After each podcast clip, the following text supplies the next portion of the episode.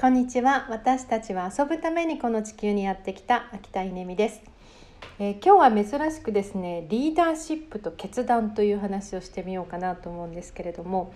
うんと今日の朝一つ嬉しいことがありました、えー、今週末土曜日に企画している未来マップのワークショップっていうのが満席になったんですね、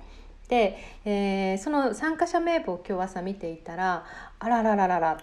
えー、なんとですねこのワークショップ小中高校生が対象のものなんですけど参加者のなんと7割がですね大人だったんですね。でこれはどうしたものかなっていうふうに思った時に、まあ、私の中である結論というかあこうしようという思いが湧きました。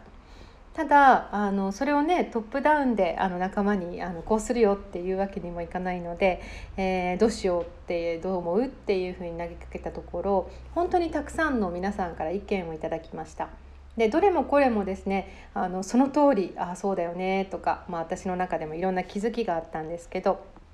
まあ、ただあの全てを採用しているしようとするとなかなか結論が出ないので、えー、午後に、まあ、私に決めさせてください。私が決めるのでご了承くださいっていう、えー、そんなあのメッセージを送ってこの後あの結論をお伝えしようと思ってるんですけど、えー、この一連の流れですね。朝思ってたのと違うことが起きてでそこであじゃあこういう対処をしようと考えてでみんなに意見を聞いたら、まあ、それぞれいろんな意見がやってきてでもこう自分で決めてそれにみんなに了承いただくっていう、まあ、この一連の流れがあの人によってはすごくストレスだっていう方もいらっしゃると思うんですけどなんか私にとってはですね、まあ、これだからやめられないというか、まあ、こういうことがあるから新しいことにチャレンジする楽しさがあるって実はなんかそんな風に思うところもあって、まあ、喜んでいるんですよね。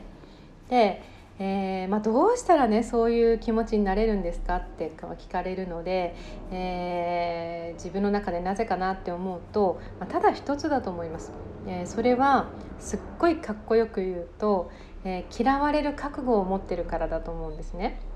えー、何でもそうですけどいろんな意見ってあるんですよ。それであの一個一個全部を立てようとするとですね決まらないんですよね。